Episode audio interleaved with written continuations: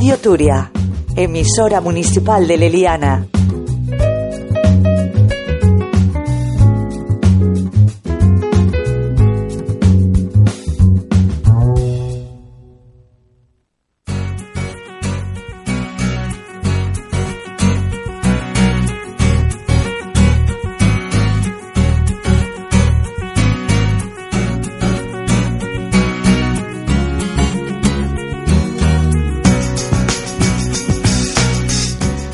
Hola, ¿qué tal? Saludos, bienvenidos, bienvenidas. Empieza en Radio Turia una edición más de Leliana Informa, ese espacio que llega todos los jueves y que trae la información que aparece en el boletín eh, digital del Ayuntamiento de Leliana, eh, que está en internet, en www.lelianainforma.es. Los jueves, aquí en la radio, porque los jueves es el día que se actualizan las noticias en dicho boletín. Por lo tanto, vamos a dar un repaso a la actualidad municipal en Leliana y también en otros pueblos de nuestra comarca. Además, alguna que otra entrevista sobre una de las eh, propuestas de ocio y cultura para este fin de semana. Hola Raquel, ¿qué tal? Hola Manolo, muy bien. Bueno, tenemos que decir que ha salido el sol, que la previsión meteorológica es de buen tiempo y hay muchas cosas, como siempre, en el municipio de Leliana para el fin de semana. Pero primero vamos a empezar hablando de la fibra óptica. No es la primera vez que hablamos en este programa sobre la fibra óptica y es una buena noticia para el pueblo de Leliana porque eh, esa infraestructura va a acercar a los vecinos a Internet, va a facilitar la conexión a Internet de muchos vecinos de Leliana que hasta ahora han sufrido dificultades para ello. El Consejo de Participación Ciudadana recibió en su pasada reunión la visita de la empresa telefónica, que será quien instale la fibra óptica en todo el municipio.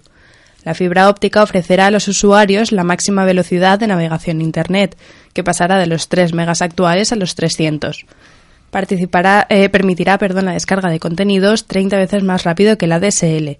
Permitirá también compartir archivos de gran tamaño en pocos segundos, tener varios dispositivos conectados a la vez sin que eso haga perder calidad a la conexión y acceder a mejores contenidos de televisión en calidad HD.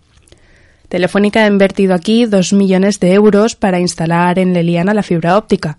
Esta tecnología eliminará las limitaciones de velocidad que sufren muchas viviendas y comercios y mejorará su, productividad. El despliegue de fibra óptica abarca la totalidad del municipio donde actualmente existe servicio telefónico.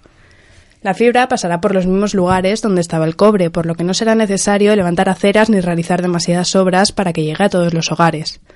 La fibra óptica estará disponible en las primeras viviendas a partir de mayo y el despliegue se extenderá hasta finales de septiembre, pero ya es posible eh, contratarla. La instalación será gratuita y personalizada en cada eh, domicilio. Bien, pues mm, buena noticia la de la fibra óptica y vamos a hablar ahora de Unisocietad, ese programa educativo eh, del Ayuntamiento de Leliana en colaboración con la Universidad de Valencia. Los alumnos de Unisocietad han participado en la tercera trovada de Zeus a Ontinyent. Ontinyent va acollir el passat divendres 17 d'abril la tercera trobada de seus d'Unisocietat, corresponent al curs 2014-2015. Després de les trobades a Gandia i Sagunt en les dues primeres edicions, aquest acte ha estat el més multitudinari fins la data, amb la presència de més de 400 estudiants de les sis seus d'Unisocietat, que són l'Eliana, Cullera, Gandia, Massamagrell, Quart de Poblet i Ontinyent. Esta tercera trobada va tindre un doble objectiu. A més de poder, de poder conèixer tots els alumnes de les distintes seus, es va aprofitar per incorporar a aquests alumnes els coneixements sobre el patrimoni històric, artístic i gastronòmic d'Ontinyent a través d'una visita guiada. La vessant acadèmica també va quedar completada en la sessió d'apertura amb una conferència, Els principis de la ètica, que va estar a càrrec d'Adela Cortina, catedràtica de Filosofia Moral de la Universitat de València. Vamos a hablar ahora de las elecciones locales y autonómicas que van a tener lugar el 24 de mayo. Bueno, el día 8 de mayo comienza la campaña electoral y el Ayuntamiento de Leliana está en la obligación de convocar un pleno extraordinario, será el próximo lunes, para sortear los componentes de las mesas electorales. A ver a quién le toca. El Ayuntamiento de Leliana ha convocado un pleno extraordinario para el próximo lunes 27 de abril a las 17 horas, que tendrá lugar en el Salón de, de Plenos. Esta sesión extraordinaria cuenta con un único punto del día que será el sorteo público para la formación de mesas electorales de cara a las próximas elecciones de mayo. Y terminamos este bloque hablando del primer encuentro de coros juveniles en Leliana. Con motivo de su decimoquinto aniversario, la Escuela Coral del Coro de Leliana ha programado una serie de actividades que conmemoran sus primeros 15 años como proyecto educativo de Escuela Coral. En esta ocasión se trata del primer encuentro de coros juvenil, que se celebra en Leliana los días 23, 24 y 25. A lo largo de toda la semana, el coro recibe a un grupo de 25 niños y niñas de la coral del Colegio La Inmaculada de Maristas de Valladolid, con el objetivo de compartir con otros coralistas el gusto y el placer por la música y el canto coral. A partir de hoy jueves, los cantores disfrutarán de unos días de convivencia, con paseos y visitas culturales por el pueblo y Valencia, talleres musicales y de expresión, comidas y cenas de, hermandad, conciertos y otros actos. Este intercambio pretende crear y potenciar nuevos espacios de interacción y socialización en un ambiente lúdico y familiar que colabore en el crecimiento de los pequeños, tanto en el ámbito personal como en el musical. Mañana viernes 24 de abril a las 19 horas en el auditorio de Leliana está previsto que tenga lugar el primero de los dos conciertos colectivos que se celebrarán durante este primer encuentro. En esta actuación participará también el coro Escuela La Masía de Museros. Y el sábado 25 de abril a las 19 horas también, pero en el Colegio Maristas de la calle Salamanca de Valencia, tendrá lugar el segundo concierto de estas tres formaciones corales infantiles y juveniles.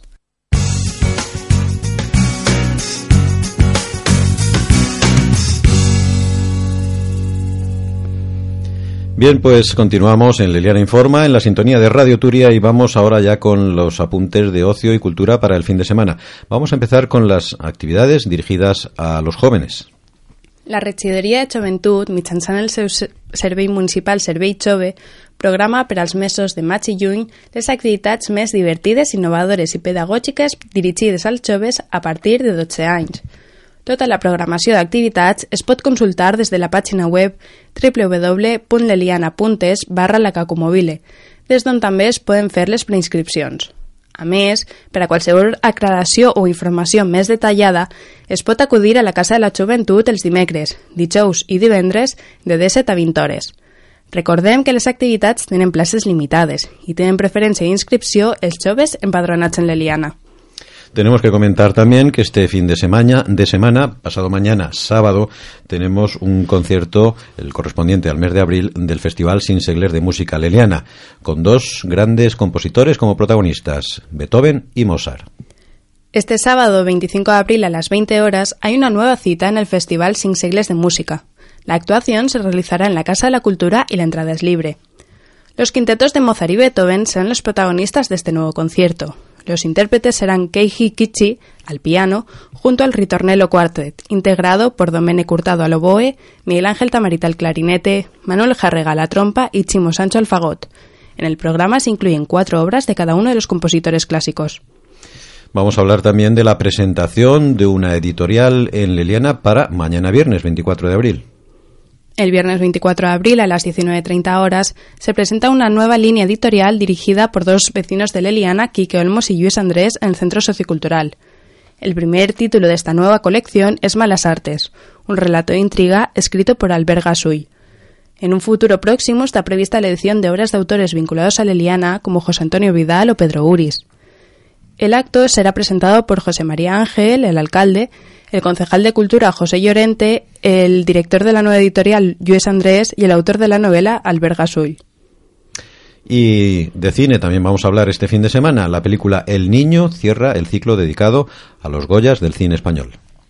El domingo 26 de abril a las 18 horas en el Centro Sociocultural, la Asociación de Amigos del Cine Clásico cierra su ciclo dedicado a los Goyas con la proyección del Niño. La producción está dirigida por Daniel Monzón y protagonizada por el debutante Jesús Castro, junto a Luis Tosar, Sergi López y Bárbara Leni. La película se estrenó el 29 de agosto de 2014 y consiguió cuatro de las 16 nominaciones en los premios Goya. Recordamos que será el domingo 26 de abril a las 18 horas en el Centro Sociocultural, donde se proyectará la película del niño. Y más cine clásico en Leliana, en este caso con Orson Welles. El Cineclub Clásicos del Cinematógrafo es la nueva propuesta cultural coordinada por el vecino de Leliana, Óscar Hernández, que reúne sesión tras sesión a un buen número de cinéfilos de Leliana. La cuarta entrega de este cineclub tendrá lugar el miércoles 29 de abril a las 18.30 horas en el Centro Sociocultural. En esta ocasión se podrá ver a uno de los maestros de la pantalla, Orson Welles, que dirige y protagoniza Set de Mal. La película trata de un agente de la policía de narcóticos que llega a la frontera mexicana junto a su esposa en el momento en que explota una bomba. Inmediatamente se hace cargo de la investigación con la colaboración de Quinlan, el jefe de policía local interpretado por Wells, muy conocido en la zona por sus métodos expeditivos y poco ortodoxos. Será una lucha feroz en la, la que se desata entre los dos hombres, pues cada uno de ellos tiene pruebas contra el otro.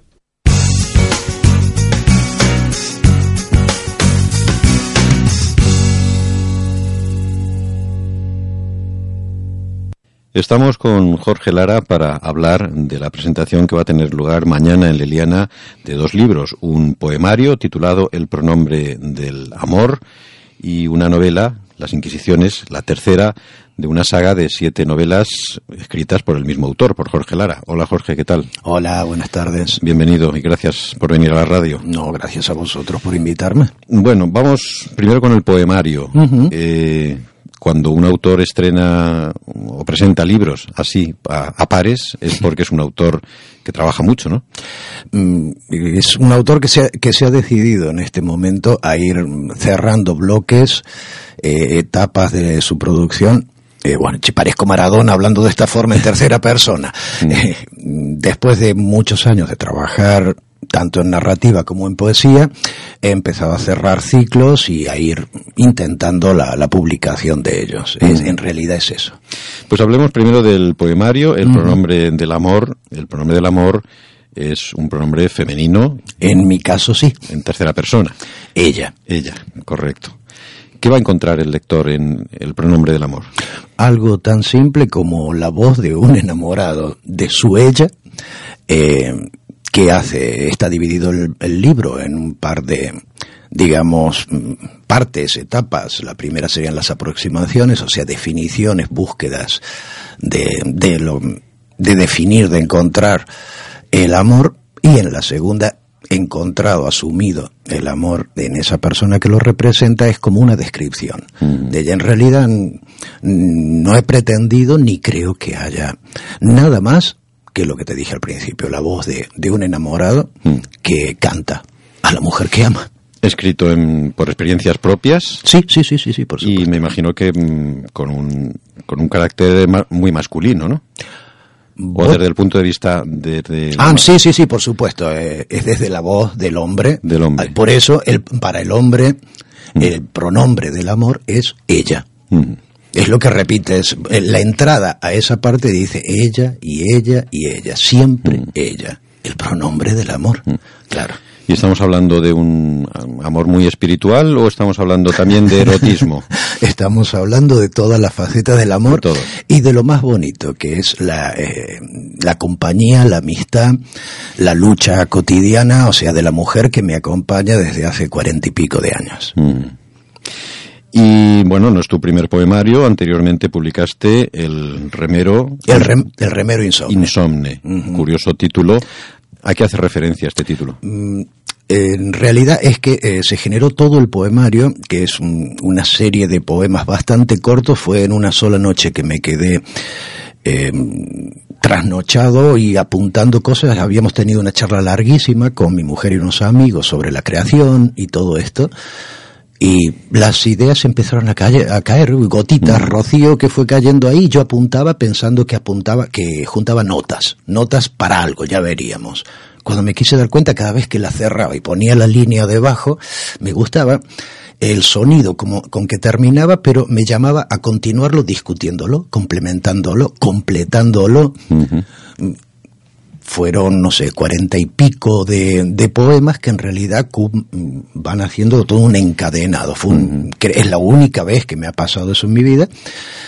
Y me di cuenta que me había quedado por la noche ahí, encadenado al barco de, de, de, de, esa creación, de esa inspiración que caía o de la conclusión de todo lo charlado y que se había convertido en un cuerpo único, uh -huh. que podía ser un solo poema eslabonado o una serie de poemas que van desarrollando y jugando. En realidad, las variaciones, bueno, estoy tirando muy alto, pero se, las variaciones Lara sobre la creación, uh -huh. una cosa así. Uh -huh. Eh, cuarenta y tantos poemas en una sola noche. Sí, sí, sí. sí algo insólito. Las musas ese día te acompañaron. Eh, se portaron de una manera, mm. no sé si se aprovecharon del vinito que habíamos trasegado antes, la buena música, el calor de la amistad, pero lo produjeron, sí. Y ese fue tu, tu, primer poemario publicado, pero hay muchos poemas, ¿no?, de los que eres tu autor.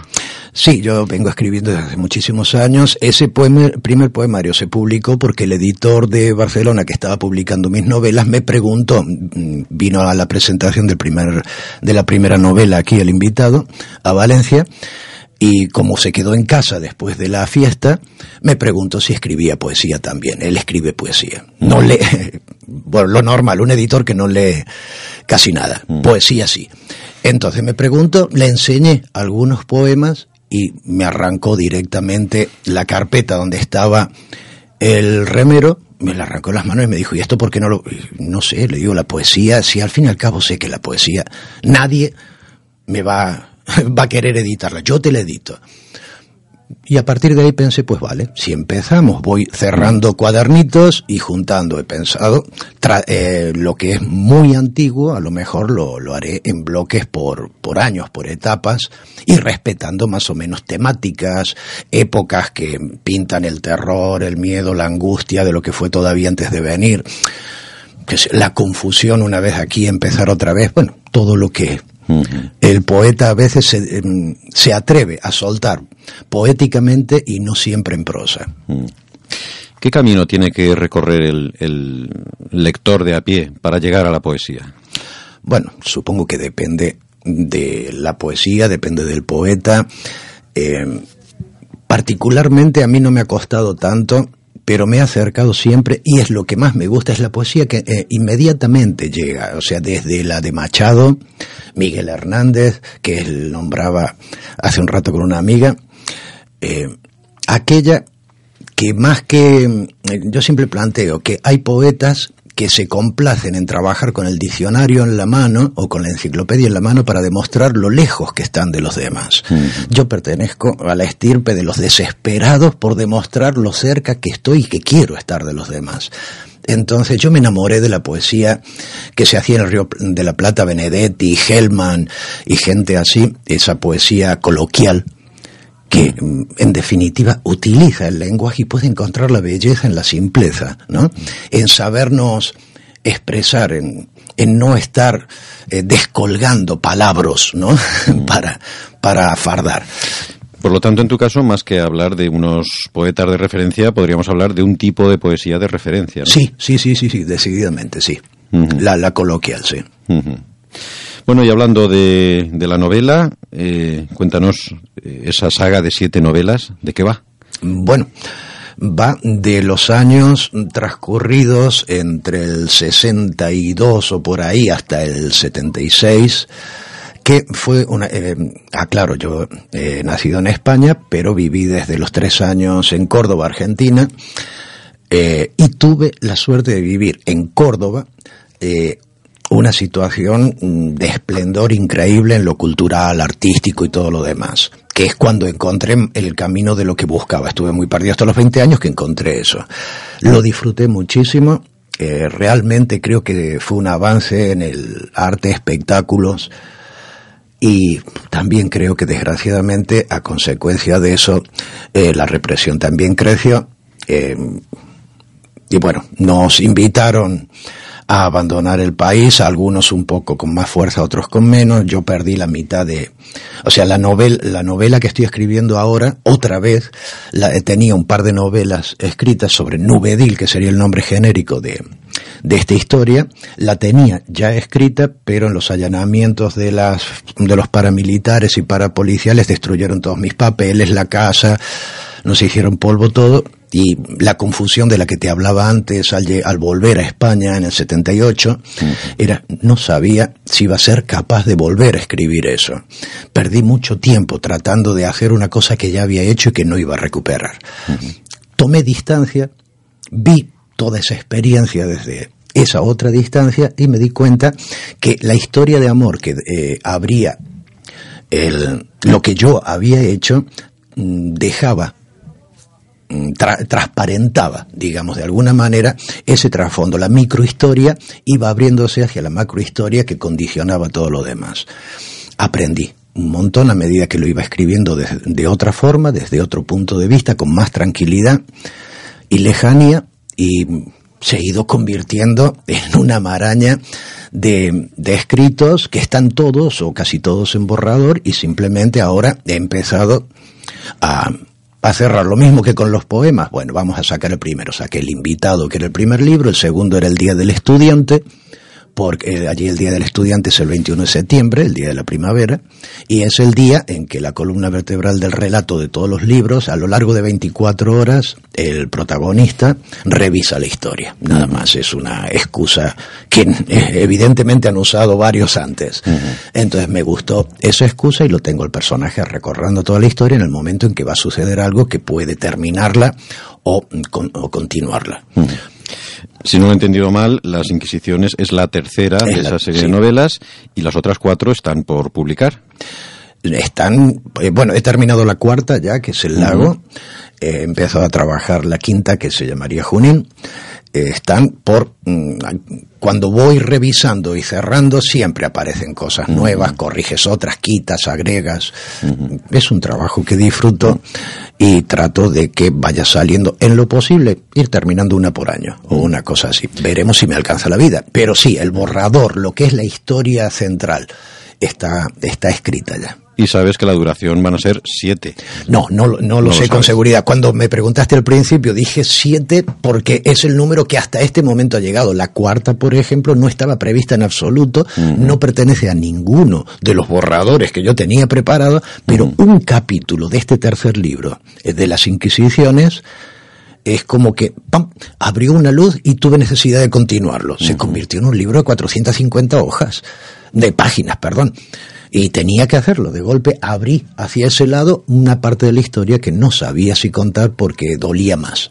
Y decidí que sí, que ya que estoy abriendo el foco de la narración, valía la pena. Así que asegurar cuántas van a ser.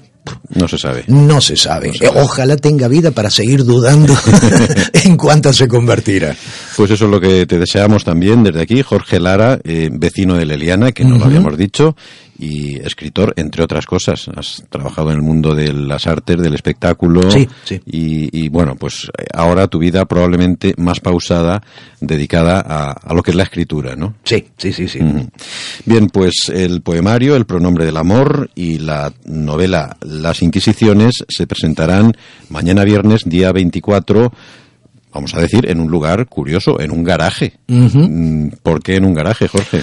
Bueno, porque me he salido de la editorial con la que trabajaba. Eh, ya estoy cansado de, las expectativas creadas, de los fallos, de la inoperancia. Creo que habría que dedicar un monográfico para explicar lo que sucede en estos casos.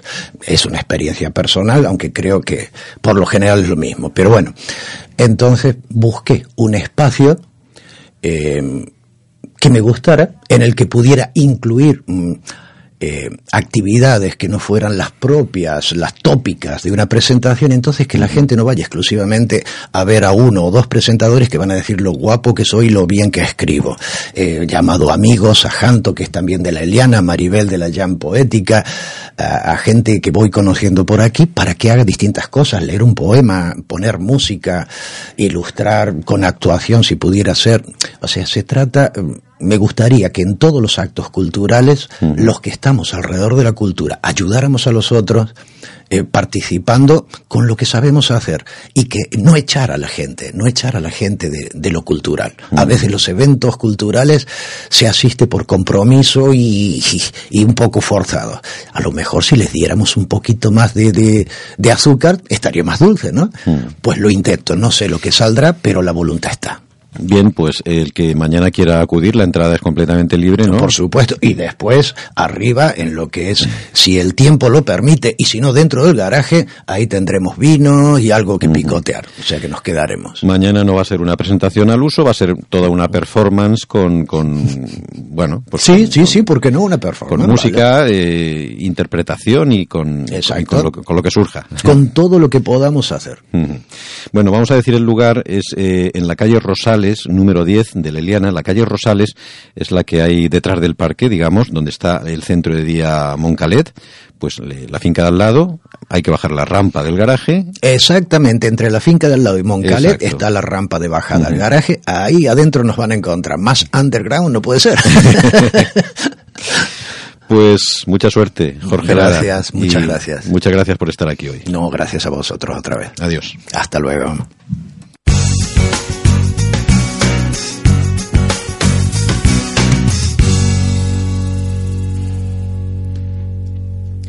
Bien, pues seguimos en Radio Turia, en Leliana Informa, y vamos a hablar ahora de deporte. Seguimos con la información municipal y vamos con la información deportiva. Vamos a contar que Leliana, el municipio de Leliana, ha sido elegido sede del Día Olímpico.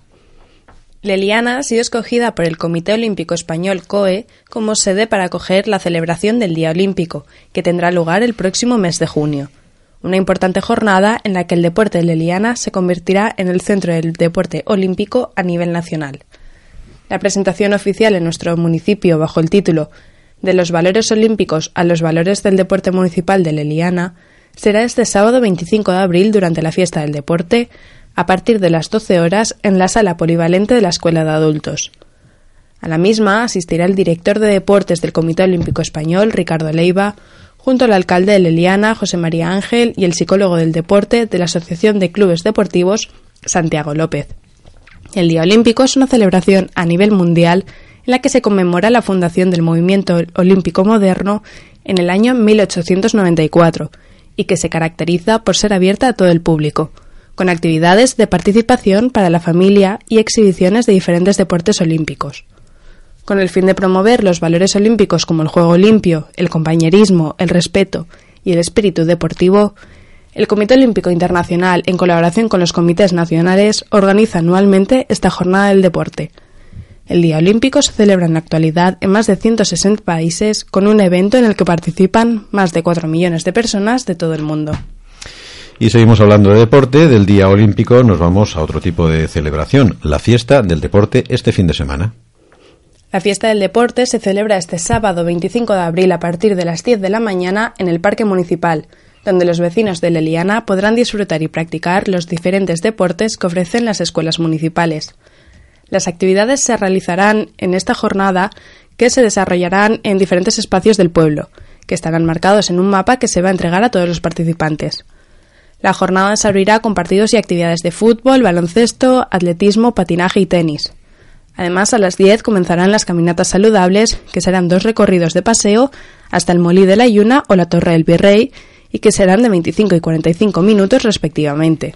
En el escenario empezará a la misma hora una masterclass de fútbol, y en la zona de artes marciales comenzará el taller de judo y los combates y exhibiciones de kendo. A partir de las 11, en la sala polivalente de la Escuela de Personas Adultas, tendrá lugar un taller de country y comenzará en la Plaza de Europa el taller de gimnasia rítmica. Este también será el momento de comenzar con los deportes autóctonos, con actividades de pilota valenciana y birles valencianes. Además, comenzará el taller de Aikido infantil y psicomotricidad al movimiento, organizado por la Escuela de Danza para niños de 2 a 4 años. Asimismo, será el turno de Pilates y su taller de espirales en el escenario principal y del comienzo, y del comienzo de los partidos de vóley. A las once y media, en la zona de cuerpo y mente, tendrá lugar una masterclass de reeducación postural y yoga, mientras que a las 12 dará comienzo el taller coreográfico y las exhibiciones de las diferentes modalidades dentro de la escuela de danza. A esta misma hora empezará el taller de colombicultura. En la zona de, artes marciales se realizarán las exhibiciones de karate y a partir de las doce y media en la zona de cuerpo y mente comenzará una masterclass de pilates para niños y en la zona de artes marciales lo harán las exhibiciones de taekwondo y el taller conoce el taekwondo. La jornada de la mañana terminará con una masterclass de Cuba en el escenario desde las 13 horas y se reanudarán las actividades en el espacio de cuerpo y mente a las 16 horas con una masterclass de yoga. Esta intensa jornada se clausurará a las 18 horas en un acto de la Escuela de Adultos donde se entregarán los premios a los más participativos. Os esperamos a todos el sábado 25 a partir de las 10 de la mañana. Bueno, pues también hay competiciones para algunos de los clubes deportivos de Leliana. Concretamente vamos a hablar ahora de karate y patinaje. Los clubes de karate y patinaje de Leliana participan este próximo fin de semana 25 y 26 de abril en importantes competiciones. Se celebra el Campeonato de España de Karate para las categorías Benjamín, Alevín, Infantil y Juvenil, así como el Campeonato Provincial de Patinaje. Por un lado, Mónica Hernández representará a Leliana y al Club de Karate Nisen Tenasi en el Campeonato de España que se celebrará en Córdoba. Participará en la categoría juvenil dentro de la prueba Kumite. Para la joven karateca, este es su tercer campeonato de España consecutivo. Por otro lado, el club de patinaje asistirá al campeonato provincial que tendrá lugar en la Alcudia dels Crespins y en el que participarán ocho patinadoras de Leliana. Es una nueva oportunidad para los clubes y deportistas del municipio de demostrar la calidad y el gran trabajo que realizan.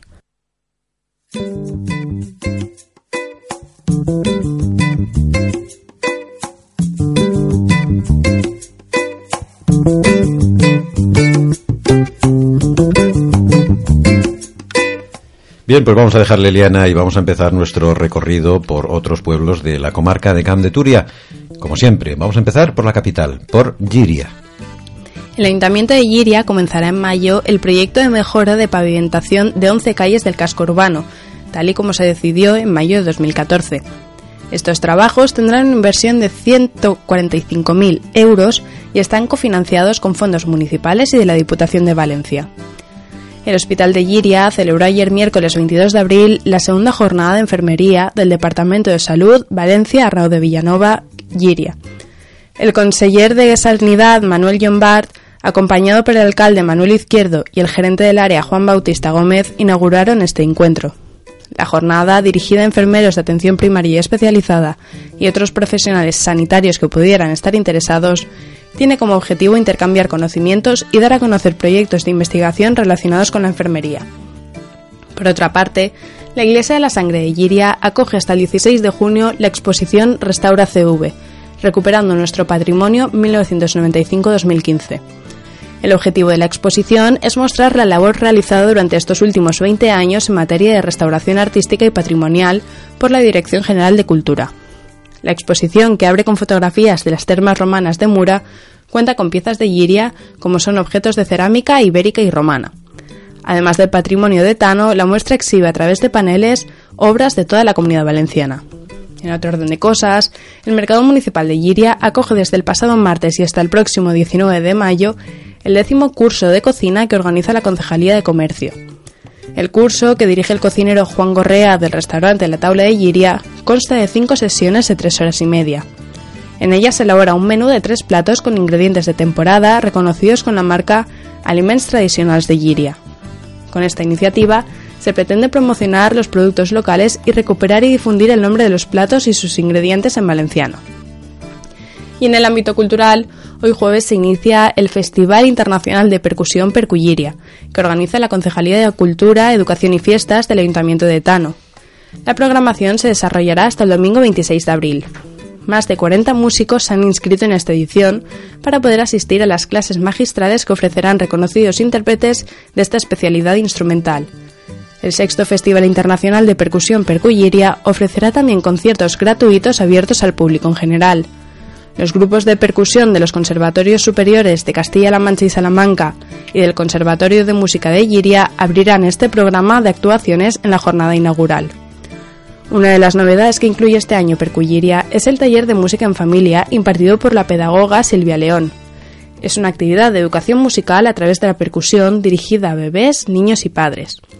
Hay que recordar que el festival coincide con el fin de semana de las pruebas de especialidad de percusión del concurso internacional de jóvenes intérpretes Ciudad de Giria, que servirán para cerrar la presente edición del certamen musical.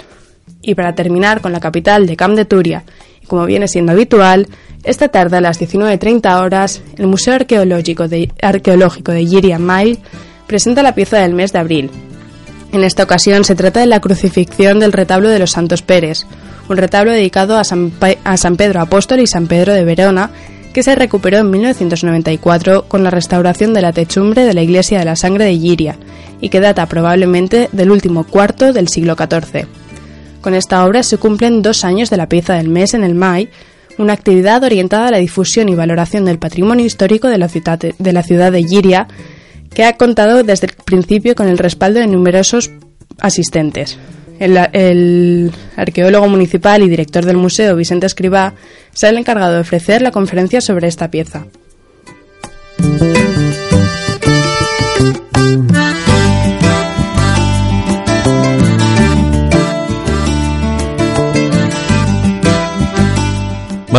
Más, noticias de Can de Turia en, en Leliana Informa y nos vamos ahora de, la capital de Giria a la Pobla de Balbona.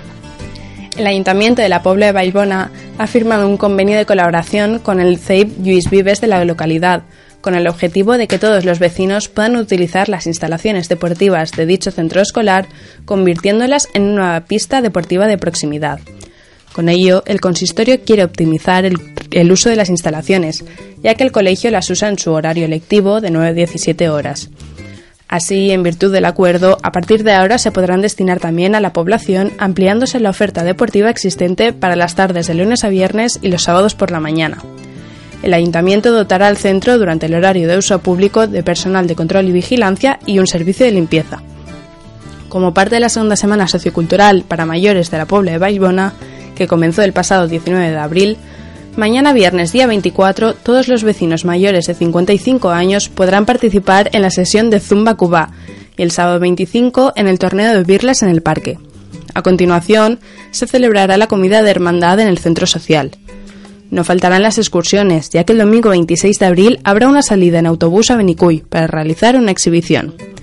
Ya para el domingo 3 de mayo queda la caminata solidaria, dentro del programa de actos del Día de la Mujer. Esa misma tarde se dará por cerrada la Semana Sociocultural con la fiesta de clausura, aunque el 8 de mayo se celebrará una salida en autobús a la Malvarrosa. Una programación completa y variada a la que añadirán, charlas y conferencias sobre vida saludable, que es el gran objetivo de estas jornadas.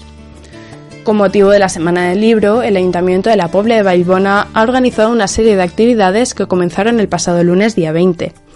Hoy, jueves 23 de abril, se inaugura en la sala de exposiciones de la Casa de la Cultura la exposición sobre el escritor Carles Salvador, que podrá visitarse hasta el 3 de mayo. El colofón llegará mañana viernes 24 de abril con la celebración de la entrega de los premios literarios Teodoro Llorente, que por ser su décima edición incluirá varias sorpresas. La entrega se realizará dentro de la tradicional actividad de cafeteatro en el centro social a partir de las 21.30 horas. Al acabar la entrega se podrá disfrutar de la actuación de la Big Band Jazzbona. Y en el ámbito escolar, la campaña Anem Teatre ha arrancado en la Pobla Baibona. Más de 2.000 alumnos asistirán a las obras teatrales que comenzaron el pasado lunes y que se extenderán hasta el próximo 7 de mayo. Además, el ayuntamiento ha organizado una campaña de teatro escolar en inglés que se llevará a cabo los días 27, 29 y 30 de abril. Se trata de la decimoquinta edición de Animal Teatre en la que participa la Pobla, es un proyecto intermunicipal en el que participan 25 municipios del Horta Nord, Horta Sud, La Ribera y el Camp de Turia. Asisten alumnos de colegios públicos y concertados de la población, desde 4 años hasta sexto de primaria.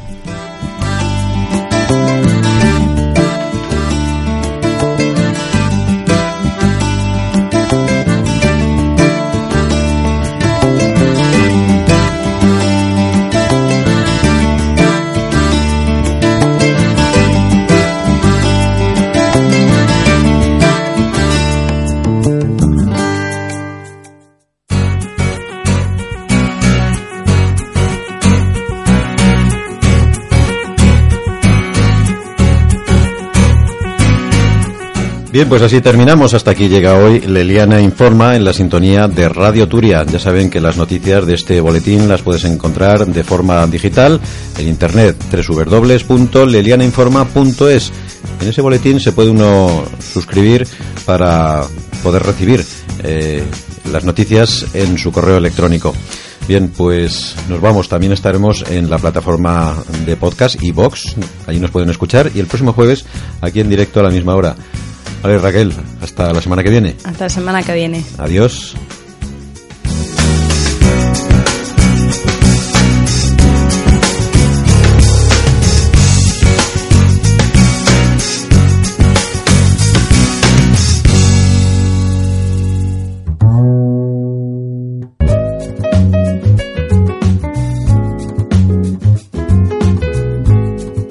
Radio Turia, emisora municipal de Leliana.